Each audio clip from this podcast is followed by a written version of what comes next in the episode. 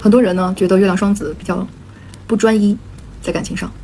比如说他们常常是那个非常善于去打开话匣子，对别人滔滔不绝表示友好的人，但是当别人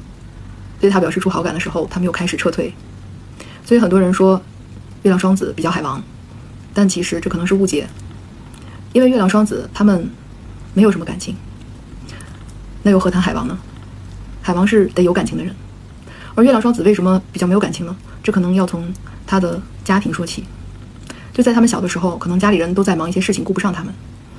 比如他长大了，去问家里人小时候发生什么事情，他小时候是怎么样的，家里人可能就会记不得，说那个时候在忙，